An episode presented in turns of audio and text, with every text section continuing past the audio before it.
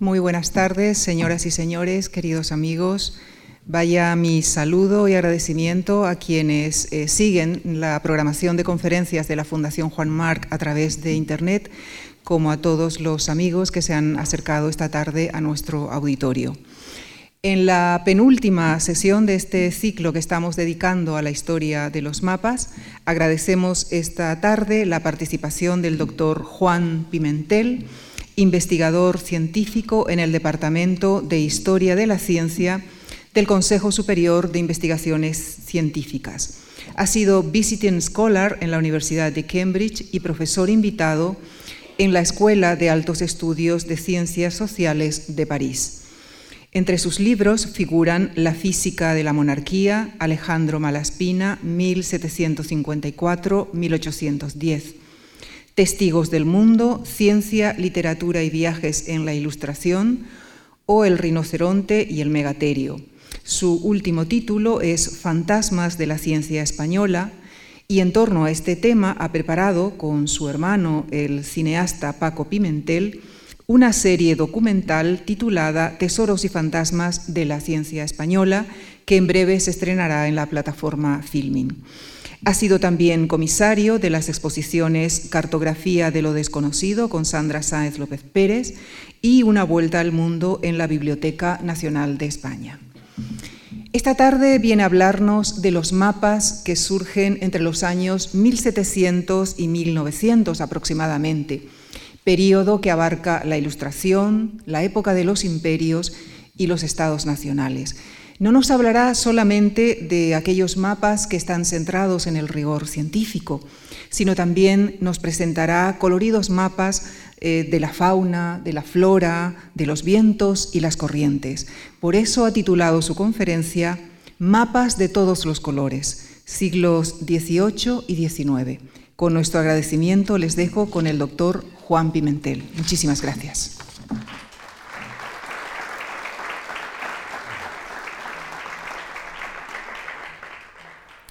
Bueno, muchas gracias a, la Fundación Juan Marc, a Lucía Franco y Carmen Monsalve por invitarme a esta tribuna, que es un espacio cultural, como todos sabemos, de referencia en, España. Bueno, no, no, recuerdo muy bien ahora mismo quién dijo que los mapas no habían dejado ningún damnificado en la educación elemental. Hay algunos a quienes aprenderse la lista de las obras de Lope de Vega o Galdós les desanimó bastante, y no digamos los Reyes Godos. ¿no? A otros la tabla de los elementos les hizo abandonar el camino de la química, y no digamos ya el número de, heridos y de resentidos que han causado pues, las ecuaciones y los algoritmos. Pero no se sabe de nadie, o yo por lo menos no sé de nadie, a quien un mapa le haya causado un daño, pues digamos, irreparable en edad temprana. Los mapas tienen el encanto de la tierra prometida, del paraíso o la infancia, cosas que se parecen bastante, la verdad, en cuanto que son lejanas e inalcanzables, lo que hace necesario que haya que imaginarlas que haya que representarlas, o sea, darles forma, hay que dibujarlas en el mapa, que era precisamente lo que decía Oscar Wilde que había que hacer con las utopías. Hay que dibujarlas efectivamente con verosimilitud y con alegría, es decir, con algo de ciencia y también con algo de color, que es de lo que vamos a hablar hoy aquí, de los mapas en blanco y negro y también del, rigor de la ciencia y también del color de los mapas, de su atractivo para seducir a generaciones de personas de todas las culturas y para atravesar la enseñanza primaria y la ESO y mucho antes la EGB y eso que se llamaba el Bachillerato Unificado Polivalente, sin un muerto, ni quizás ni un solo herido en el camino. Esto no se puede decir de casi ningún profesor, ¿eh? desde luego de ningún conferenciante, de ninguna asignatura y desde luego tampoco de ningún dispositivo pedagógico. Yo estoy pensando no solo en las reglas sino sobre todo a día de hoy en las pantallas. Los mapas eh, gustan efectivamente, hay que negarlo, atrapan la mirada, a uno se les queda mirando como quien mira al mar o, a una chimenea. En un repaso de la cartografía occidental entre 1700 y 1900, lo más socorrido sería acogernos a ese argumento tan propio del periodo como es el progreso, para detenernos en los logros, en las conquistas del ingenio humano para explorar y medir el territorio y representarlo en el mapa. Veríamos los avances producidos tanto en los mapamundis como en las cartas nacionales, en todas esas ramas del saber cartográfico que reciben el nombre de hidrografía, astronomía náutica, geodesia, trigonometría esférica, en fin, esas otras disciplinas y técnicas para localizar los, puntos sobre la Tierra y trasladarlos al mapa. Basta comprobar un mapa mundi de finales del siglo XVII, como por ejemplo este de Nicolás Visser. Visser pertenece a una saga de cartógrafos holandeses eh, de finales del XVII y este otro firmado por Edward Stanford, un grabador e impresor de mapas londinense muy próspero, que trabajó para el almirantazgo, la Agencia Cartográfica Británica y la Administración Colonial de la India. Bueno, el primero es un mapa eh, orlado, esto es con viñetas alrededor que representan los cuatro continentes. Fijémonos, por ejemplo, en la alegoría de Europa, arriba a la izquierda, ¿no? tomada de este otro grabado famoso del siglo XVI, en el que se ve a Europa gobernando sobre el mundo, sentada sobre un globo y blandiendo un cetro. Eh, también tiene dos galerías, arriba y abajo, dedicadas a los emperadores romanos, y dos cenefas a izquierda y derecha dedicadas a ciudades, a vistas y tipos humanos de Europa, de Asia, África y sobre todo América. ¿no? que era el territorio de expansión colonial preferente en este momento.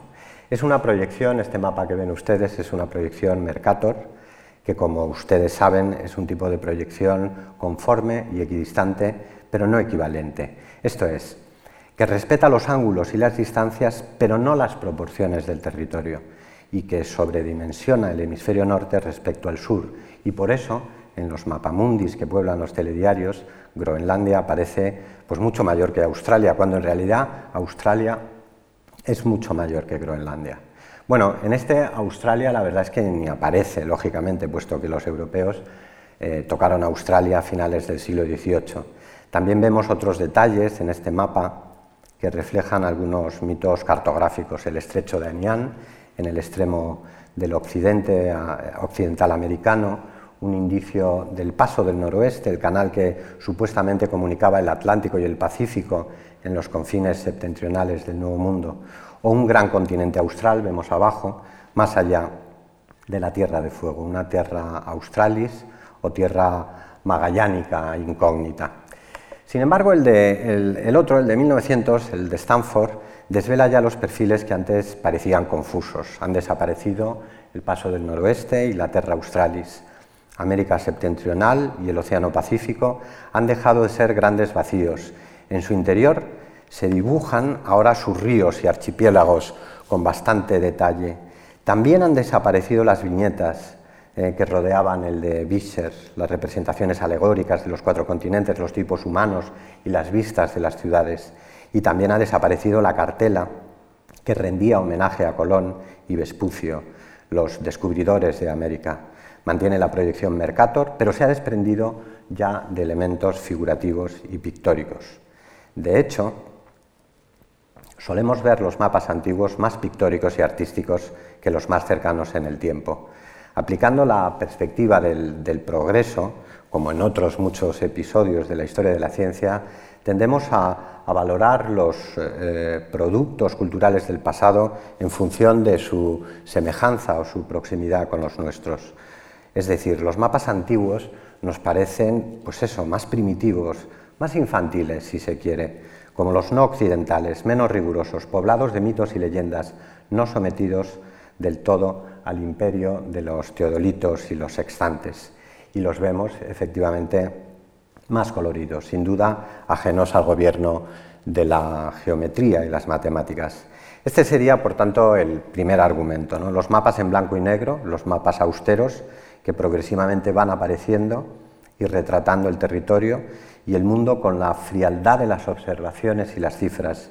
Podríamos distinguir entre este tipo de mapas en blanco y negro eh, eh, las cartas náuticas, por una parte, y los mapas geodésicos. Vamos con, con las primeras, con las cartas náuticas. Bueno, para su perfeccionamiento hubo que esperar a resolver la gran incógnita de la navegación y la geografía en la, edad moderna, que es eh, la determinación de la longitud, un problema que trajo de cabeza a soberanos, cortes, academias y científicos de todo el periodo, desde Felipe IV a Galileo y, por supuesto, al Parlamento británico y al almirantazgo que instituyó el Board of Longitude, eh, la instancia que convocó un premio para el invento o el método que resolviera la cuestión.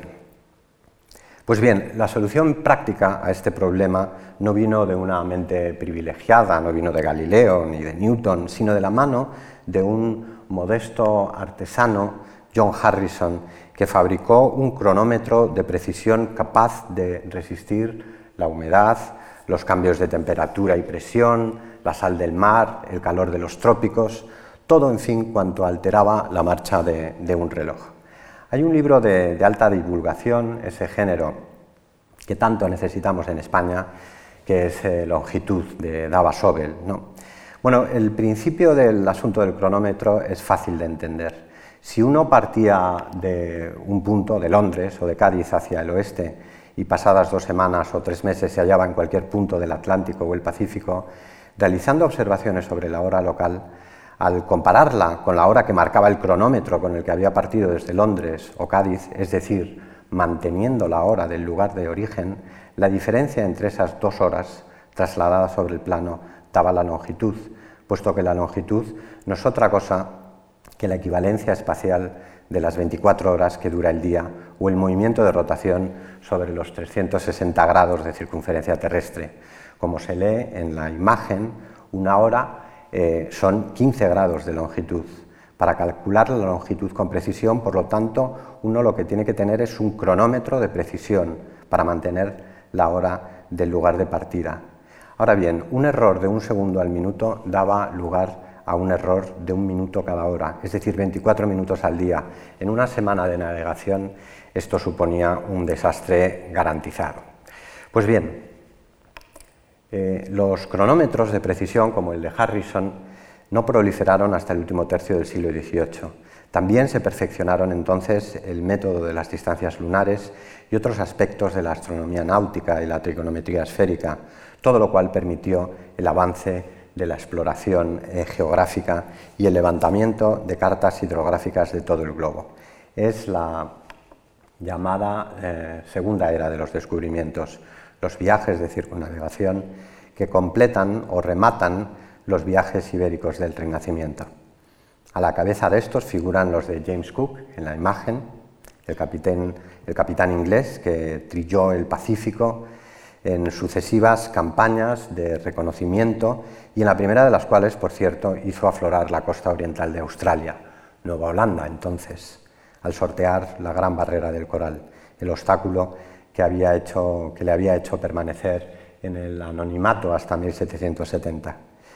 Vamos a ver algunas de estas cartas náuticas fruto de estos viajes, como por ejemplo la de Australia, eh, con Tasmania, como se puede apreciar en la imagen, la tierra de Van Diemen, aún como una península, una protuberancia en el continente, abajo a la derecha, ¿no? o la de Nueva Zelanda, ¿no? las dos grandes islas descubiertas por Cook, o esta del estrecho de Magallanes, levantada algunos años después por otro capitán británico, Fitzroy, el capitán del Beagle, a bordo del cual viajaba el joven Darwin. Bueno, no solo hubo ingleses, claro, están, por ejemplo, los, en esta época los viajes de, la Pegus, el comandante de la Busol y el Astrolab, la brújula y el astrolabio, el malogrado, la Perús, que naufragó cerca de las islas Salomón. Ese navegante que un día estando en la isla de Sakhalín, interrogó a los nativos si aquello era una isla o formaba parte del continente. Esto es lo que hacían los europeos según llegaban a un sitio. Lo primero que hacían, preguntaban si aquello era una isla o un continente. Y entonces, en mitad de esta interrogación con los nativos, los hombres del lugar le dibujaron en la arena de la playa un mapa de su isla, una carta muy detallada, pero efímera, pues al subir la marea desaparecía, es decir, se borraba.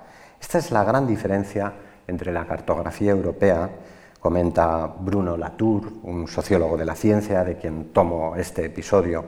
No es que sean mejores o, más perfectos los mapas europeos, no es que la Perús tenga más información sobre la geografía de la remota isla de Sakhalín que los nativos es que una vez que recogen sus mediciones y levantan sus perfiles, los europeos regresan a Versalles y allí los graban en mapas que se producen y replican, que circulan por el mundo multiplicando imágenes que no circulan porque sean más o menos verdaderas o científicas, sino que gracias a que circulan son contempladas como verdaderas o científicas. En fin, entre estos navegantes de la Ilustración también tenemos, por ejemplo, a Bougainville, cuyo viaje alrededor del mundo incluyó la descripción de Tahití como la nueva Citerea del Pacífico, el paraíso del Mar del Sur que suscitó el suplemento al viaje de Bougainville de Diderot, uno de los ensayos antropológicos más conocidos de la Ilustración. Pero más allá de las eh, descripciones sobre la propiedad privada, el buen salvaje o las costumbres sexuales de los habitantes de la Polinesia, a Bougainville lo que le interesaba era levantar mapas y derroteros.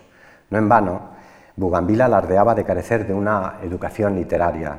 Decía orgulloso que él se había formado en bosques y océanos, en el lenguaje austero del cálculo y las mediciones. De hecho, había sido alumno de D'Alembert, ¿no? el otro impulsor de la enciclopedia, de quien dijo haber aprendido, cito textualmente, la sencillez desnuda de las verdades matemáticas. En efecto, eh, la sencillez desnuda de las verdades matemáticas parece inundar estas cartas hidrográficas levantadas con compases, sextantes, cronómetros y almanaques lunares, el arsenal científico, el lenguaje y los métodos que llegaron también a España por medio de la Marina. Bueno, hablar de la, de la Marina en la ilustración española es hablar, por supuesto, de Jorge Juan, ¿no? quien siendo muy joven, junto con Antonio de Ulloa, que era más joven aún, no tenía ni 20 años, acompañaron los dos a los sabios franceses en la expedición geodésica al Perú para medir el grado de meridiano, un experimento para determinar la verdadera forma de la Tierra, es decir, si estaba achatada por el ecuador, como defendían los cartesianos, o por los polos, como querían los newtonianos, entre los cuales estaban Jorge Juan y el propio Ulloa, a quien aquí vemos a la derecha, con el mismo gesto que Maupertuis a la izquierda, que es presionando el globo en, este gesto eh, newtoniano, presionando el globo por sus polos. Bueno, no, fue nada fácil en absoluto realizar operaciones geodésicas en la cordillera andina. Los instrumentos se dilataban, hubo que repetir una y mil veces las observaciones y los cálculos. La expedición se prolongó durante más de una década, pero Juan y Ulloa regresaron a la península con una experiencia extraordinaria, convertidos en sabios. La corona y los gobernantes a partir de entonces les encargaron pues, muchísimas tareas científicas relacionadas con la historia natural, con la minería, con la construcción naval y por supuesto con la cartografía. Una de estas misiones fue la fundación del Observatorio de Cádiz, ¿no? el Observatorio Astronómico, anejo a la Academia de Guardiamarinas el complejo institucional donde años más tarde florecieron la astronomía náutica, las ciencias experimentales y la mejor generación de oficiales científicos. Entre estos oficiales científicos estaba eh, Vicente Tofiño, el director de los derroteros de las costas de España y el Atlas Marítimo Peninsular. El proyecto que produjo cartas esféricas como esta, que parecen anunciar una España ya moderna, pero vacía aún, aún una España por rellenar, como veremos a continuación. Allí, en el observatorio eh, de Cádiz, se formó también Alejandro Malaspina y muchos de los que viajaron con él alrededor del mundo. Estoy pensando en Felipe Bauzal, Calagaliano, Bernacci, Espinosa y un largo etcétera. De hecho, muchos de estos hombres, eh, Malaspina incluido, colaboraron, habían colaborado con Tofiño en el Atlas Marítimo de España. Pues bien, eh, durante los años de la Revolución Francesa, a bordo de las corbetas Descubierta y Atrevida, aquellos hombres cartografiaron las costas de todo el Pacífico español, desde Magallanes hasta la actual Alaska, las Filipinas, la costa oriental de Australia, las Islas Babao, es decir, trasladaron el proyecto de Tofiño sobre un espacio pues verdaderamente planetario. ¿no? También eh, sus trabajos son cartas náuticas o esféricas como esta, ¿no? también llamadas de latitudes crecientes, pues al adoptar el principio de la loxodromía, como la proyección Mercator, eh, son respetuosas eh, con los ángulos y las distancias, pero falsean las áreas representadas. ¿Eh? de aquí que, cuanto mayor sea la escala, más visible es esta deformación. En todo caso, son imágenes geométricas y silenciosas, artefactos transparentes que recogen numéricamente las posiciones astronómicas y dibujan sin demasiados, eh, como pueden ver, sin demasiados alardes pictográficos, los perfiles de las costas y los archipiélagos, los fondos de las ensenadas, el laberinto de los estrechos. Lo hacen sin grandes eh, leyendas ni cartelas, sin estruendo verbal, sin metáforas ni dibujos, sin monstruos marinos ni mitos geográficos y, por descontado, sin color sirven para navegar, efectivamente, para llegar de un sitio a otro. Son cartas odológicas, ¿no? en el sentido que el otro día recordaba el profesor Gómez Espelosín, ¿no? están pensadas para el movimiento, para el camino. ¿no? Así que tenemos matemáticas, geometría, astronomía, comercio, navegación y mapas grabados para el desplazamiento, mapas que a su vez circulan por todo el globo. ¿no? Es el mundo este de los imperios y la ciencia moderna. Bueno, también es el mundo de los estados nacionales. La Academia de, Ciencias de, París, que había fletado la expedición geodésica al Virreinato del Perú, acometió a lo largo del siglo XVIII el levantamiento de la Carta de Francia. Es la llamada Carta Cassini. ¿no? Pues participaron al menos, al menos tres generaciones de Cassinis, una de las grandes sagas de cartógrafos y grabadores. Uno de los resultados de esta empresa fue la obtención del metro, la diez millonésima parte del arco del meridiano desde el Ecuador al Polo a su paso por Dunkerque, un patrón de medida universal, una unidad cuya autoridad procedía de la naturaleza y no del acuerdo de los hombres. Así que fue vista como una gesta eh, eh, magnífica de la naturaleza contada en este otro libro eh, fantástico también de, de Ken Alder, ¿no? que recomiendo mucho y que está incluido en la bibliografía que he proporcionado en la web de la Fundación.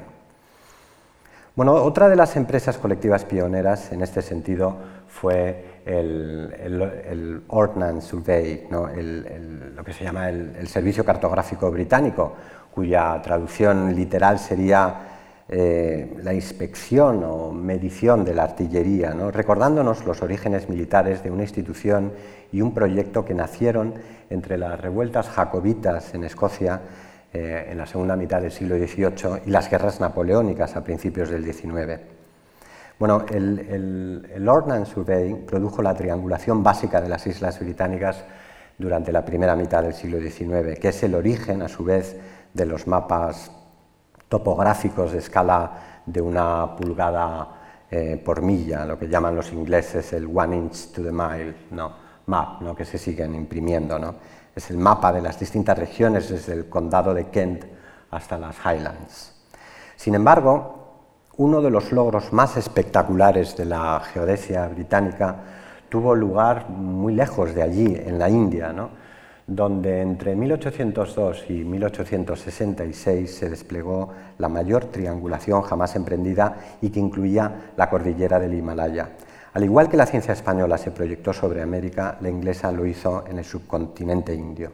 Sin embargo, habría que eh, rebajar el tono eurocéntrico de estas empresas. Cientos de criollos y nativos, miles de hombres y mujeres nacidos en América y la India, Participaron en todo tipo de actividades científicas y en concreto en las operaciones cartográficas. La ilustración hispanoamericana, por ejemplo, está llena de nombres muy destacados en el, ámbito de las exploraciones y la geografía. Tenemos, por ejemplo, a Bodega y Cuadra, el navegante limeño, tenemos a Francisco José de Caldas, el matemático y naturalista neogranadino, Está Antonio León y Gama, por mencionar uno de los muchos astrónomos novohispanos. También en la India muchos expertos locales eh, participaron en las mediciones y en los levantamientos geodésicos. En 1852, por ejemplo, el matemático bengalí Radhatnath Sikdar calculó la altura de la mayor cima sobre la Tierra, los 8.840 metros del bautizado Monte Everest, en honor a Sir George Everest. director de las operaciones algunos años atrás. Bueno, la toponimia, como ustedes habrán deducido, es un instrumento de posesión simbólica muy eficaz. Pero la geografía es un saber negociado, como todos, un saber colectivo y construido a base de incorporar conocimientos locales que luego se esfuman en un relato impersonal, neutro, en el que las miradas de los sujetos se convierten en los ojos de todos, como en los mapas precisamente, donde desaparece el nombre de Caldas y aparece el de Humboldt, donde desaparece el nombre de Bodega y Cuadra y aparece el de Vancouver, y donde por descontado desaparece el nombre de Sigdar y se impone el de Everest. Bueno, en algunas de estas misiones en el Tíbet, los agrimensores indios al servicio de los británicos eran conocidos como los pandits, una palabra india que significa experto, sabio. Eh, un pandit es un erudito, un hombre de conocimiento, una palabra incorporada luego al, al idioma inglés. Pues bien, parte sustantiva de los conocimientos geográficos del planeta han pasado de manos locales a encuestas, programas e instituciones occidentales, como recuerda esta cartela de otro mapa clásico del dominio británico en la India, de James Renell, donde unos pandits locales entregan los textos sagrados, los sastras, la sabiduría ancestral hindú en materia de astronomía y matemáticas a, la Gran Britania. Una mutua ilustración, así tituló Renel su mapa, la mutua ilustración, un pacto colonial desigual, donde unos toman y otros dan, donde unos representan la sabiduría milenaria, el pasado remoto, y otros, por supuesto, el futuro y el progreso. Este es un mapa de 1782, ¿no? es anterior al levantamiento de la malla geodésica que veíamos hace un minuto. Aún tiene color.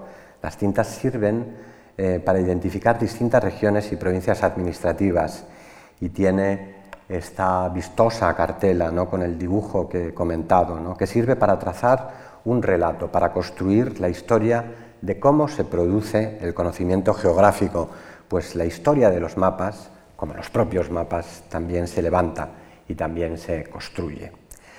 Un último ejemplo de mapas en blanco y negro sería el mapa geodésico de España, levantado después del francés y el inglés en la época del sexenio democrático. Era una empresa largamente buscada, ¿no? se había perseguido en la ilustración y en el liberalismo. Lo habían intentado algunos nombres propios de la cartografía española, como Tomás López o Felipe Bauzá, por citar dos nombres imprescindibles. Pero levantar un mapa de un país, una malla geodésica con teodolitos y operaciones de trigonometría esférica, es una de esas tareas que exigen varias generaciones, instrumentos estandarizados, una red de corresponsales, prácticas homologadas, uniformidad en los protocolos, en los protocolos perdón, de, de medición. Es decir, para levantar un mapa de un país se necesita tener primero un país. Todo lo cual no fue posible hasta que la Comisión del Mapa, bajo la dirección de Carlos Ibáñez e Ibáñez e Ibero, contó con todos estos elementos y con aquello que necesita en realidad toda empresa científica, dos o tres décadas de esfuerzo continuado y trabajo riguroso. Y aquí espero que algún político, si no está en campaña electoral, tenga la gentileza de escuchar esto. Bueno, entre 1853 y 1886 aproximadamente se realizaron las tareas que condujeron a este mapa, donde se aprecia la imagen de una España por fin sometida a la, a la malla geodésica, a la base de cualquier mapa topográfico, geológico o administrativo, y más aún, la base de un catastro, de un sistema estadístico, una imagen donde fijar los recursos naturales, las comunicaciones, el hábitat de la población, un censo electoral, eh, un sistema fiscal. El mapa efectivamente es la base de cualquier política, de cualquier encuesta, aunque sea preelectoral, ¿no? de cualquier Estado moderno. Una última imagen en, en blanco y negro, que es una fotografía, como pueden ver. Es la fotografía de la Casa Laurent de las mediciones del Triángulo Base en Madridejos.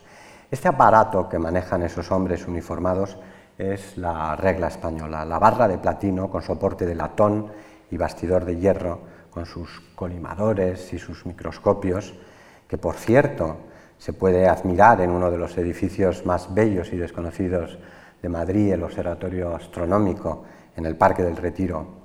Bueno, esta, esta barra se desplazó entre dos puntos determinados de la llanura manchega para realizar el triángulo base entre los cerros de, de Bolos y Carbonera, una distancia de 14.662 metros con 89 centímetros y 64 milímetros. Es la base del primer triángulo de la malla, el triángulo primordial, del que dependen luego las operaciones trigonométricas. La caseta esta que ven se iba montando y desmontando, servía para proteger la barra y alojarla. Cualquier subida o bajada brusca de temperatura podía afectar las mediciones. La fotografía se convirtió luego en un grabado eh, con que se ilustraron algunas publicaciones. Se aprecia perfectamente la disciplina de los operarios, ¿no? los miembros de la brigada eh, geodésica. La imagen esta tiene eh, un carácter claramente didáctico. Se muestra un repertorio de operaciones y maniobras que deben realizarse de manera coordinada.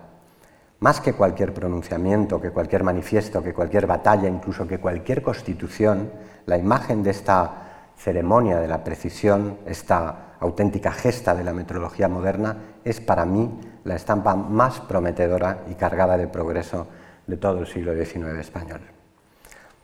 Pero dejemos a un lado los mapas, las fotografías o los grabados en blanco y negro. Vamos a dejar un poco el discurso de los instrumentos, los cálculos y el progreso, o mejor dicho, vamos a, verlo desde otro punto de vista Vamos a poner algo de color, algo de relieve para que la imagen no sea tan monocroma, ¿no? tan, tan plana. El color de los mapas.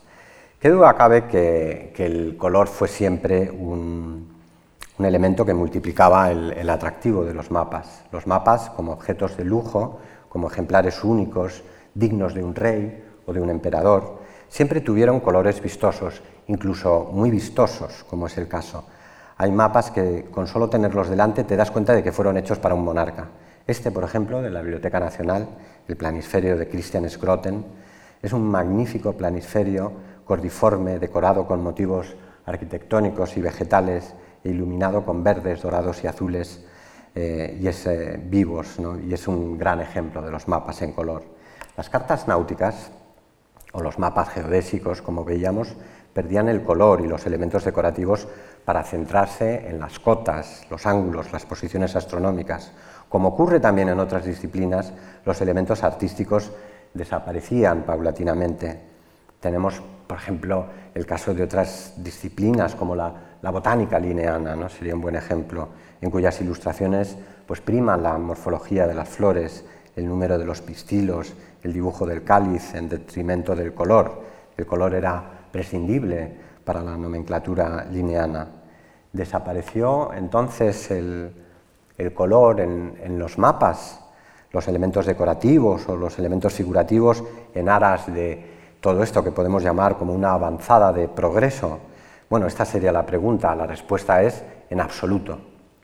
Bajo la égida de las luces y la filosofía del progreso, tanto durante la Ilustración como en la época de la Revolución Industrial y los imperios coloniales, es decir, entre 1700 y 1900, vemos cómo el color adquirió nuevos roles o sumó a sus antiguos roles otros nuevos.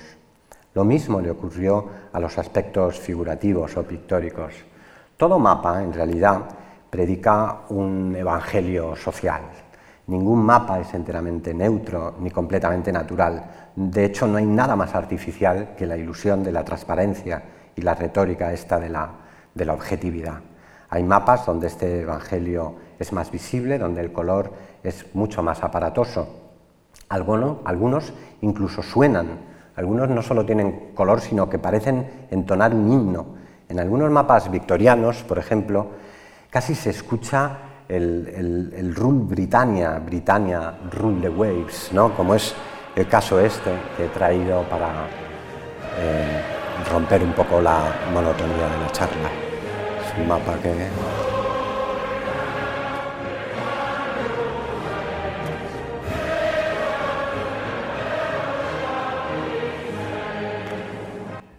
Bueno, bromas aparte, eh, la Europa esta que, blandía el cetro, eh, que veíamos en la primera parte de la charla, que blandía el cetro y que estaba sentada sobre el globo, ahora se ha convertido en Britania, que alza el tridente de Neptuno. ¿no? Está situada tanto Britania como la propia figura de la Gran Bretaña en el centro geométrico, sobre el meridiano de Greenwich, que tan solo dos años atrás, en 1884, el mapa es del 86, había sido reconocido como el meridiano cero universal en la conferencia de Washington.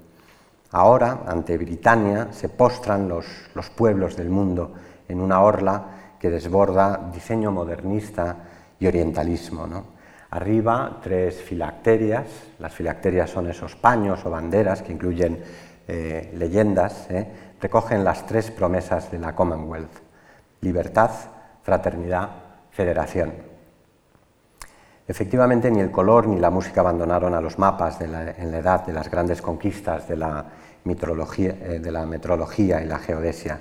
Es cierto que desde finales del siglo XVIII asistimos a una especie de, escisión entre la ciencia y la estética, entre la mecanización del mundo por una parte y la contemplación del, del paisaje, un tema que abordó Kant de varias formas y también los creadores de la geografía moderna, Karl Ritter y el propio Humboldt en la imagen, el autor de ese monumento de la geografía que es el cosmos, del que se habló el otro día, o de este pequeño éxito a la derecha para todos los públicos llamado Cuadros de la Naturaleza.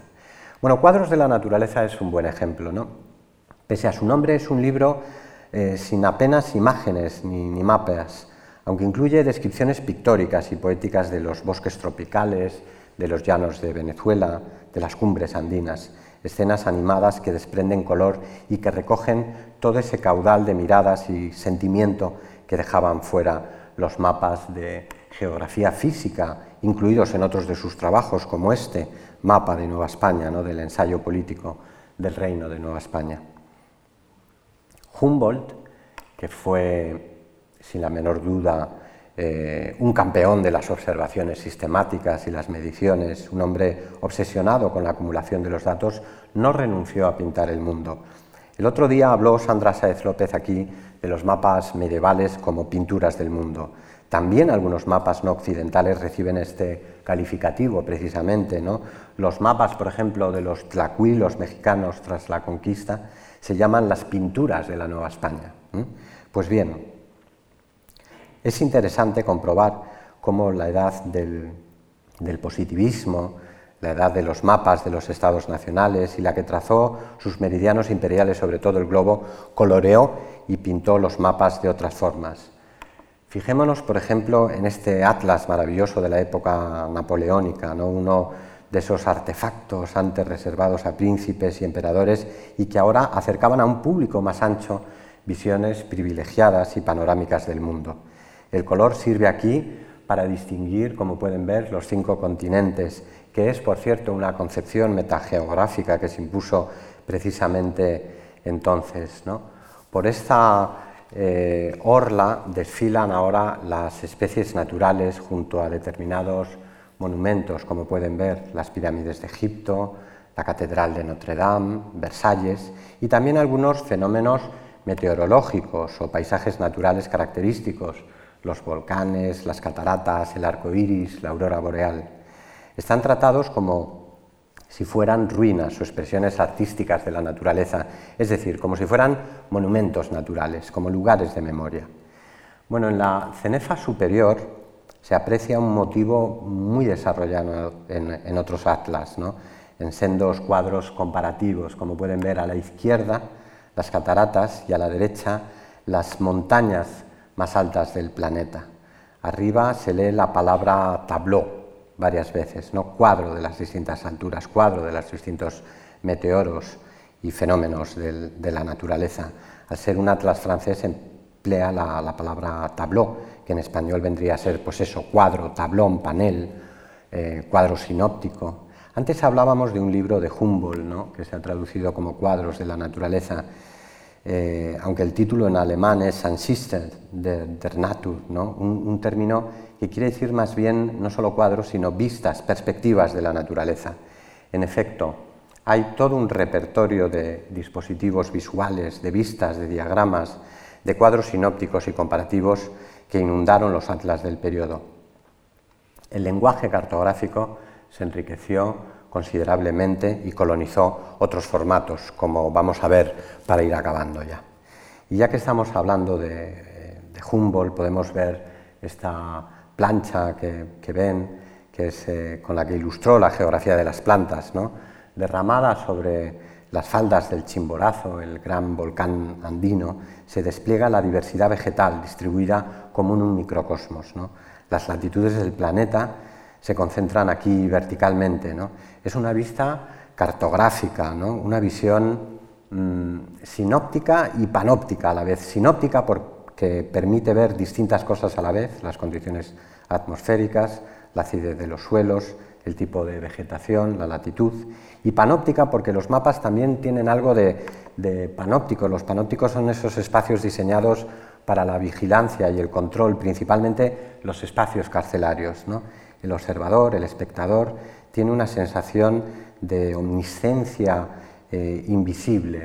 El objetivo de estos eh, dispositivos es ver sin ser visto. Vivimos la ilusión de poder verlo todo desde un punto de vista imaginario y resguardado, como nuestro cuarto de estar, precisamente.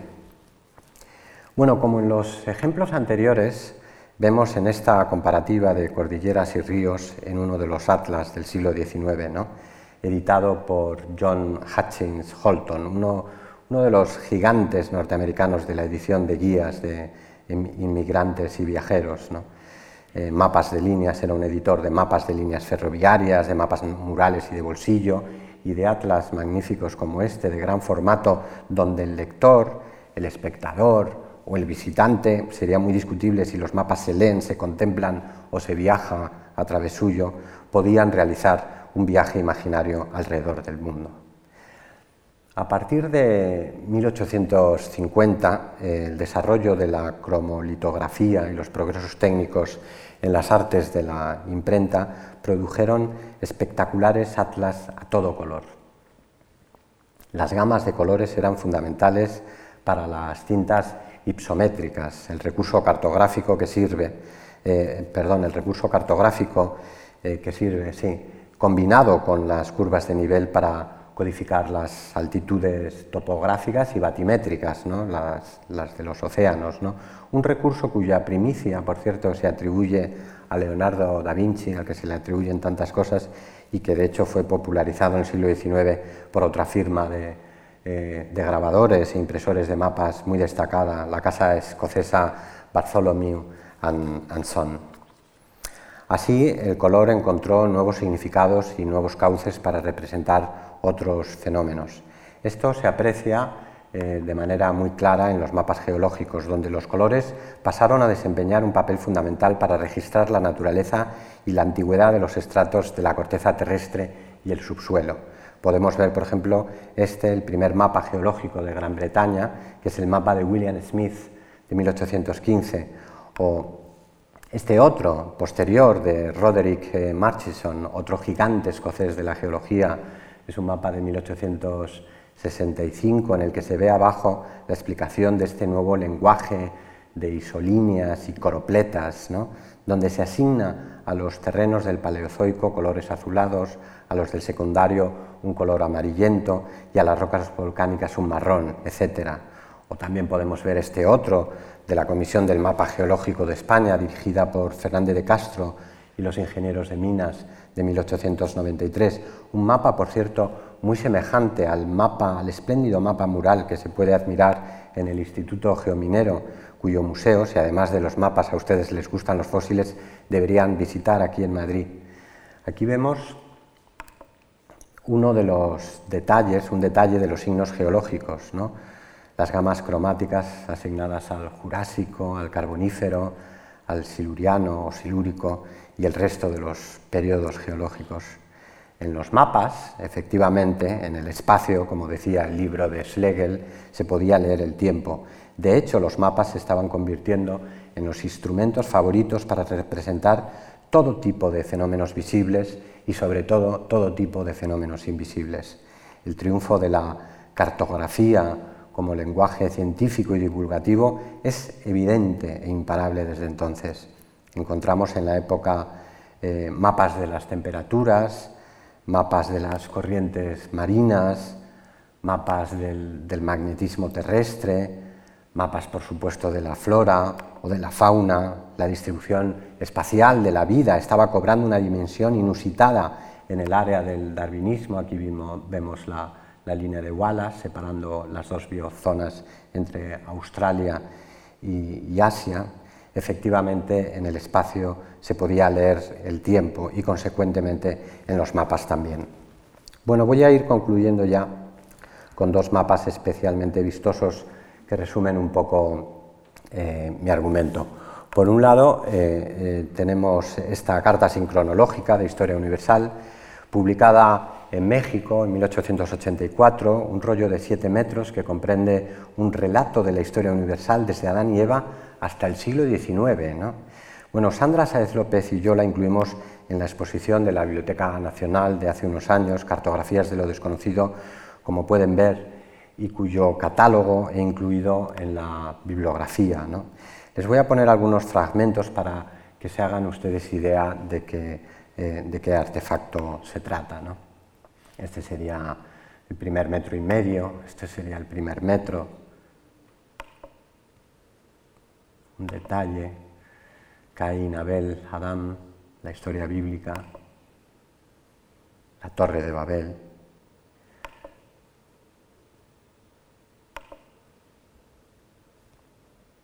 Bueno, esta es la versión hispana de la, de la carta sincronológica de Sebastian Adams, un pastor presbiteriano norteamericano que realizó este eh, singular dispositivo visual para una firma que diseñaba e imprimía publicidad, mapas, material docente, guías de viaje, anuncios comerciales y de espectáculos. De hecho, Sebastian Adams hizo bastantes anuncios de circo, como se puede comprobar. Son más de siete metros que arrancan la, eh, que narran la historia universal desde Adán y Eva, como decía, hasta finales del siglo XIX. La metáfora central es, el río del tiempo, una idea muy de la época, un recorrido lleno de afluentes, de corrientes, de obstáculos y logros, un carrusel de color repleto de escenas bíblicas, de reyes, batallas y monumentos que nos hablan de cómo el lenguaje cartográfico invadió también el relato de los progresos de la humanidad. Como en los mapas, la historia política, la historia, perdón, podía contemplarse de manera visual, panorámica y cenital, desde arriba. Un mapa de mil colores, en definitiva, para una época que conoció mapas de todos los colores.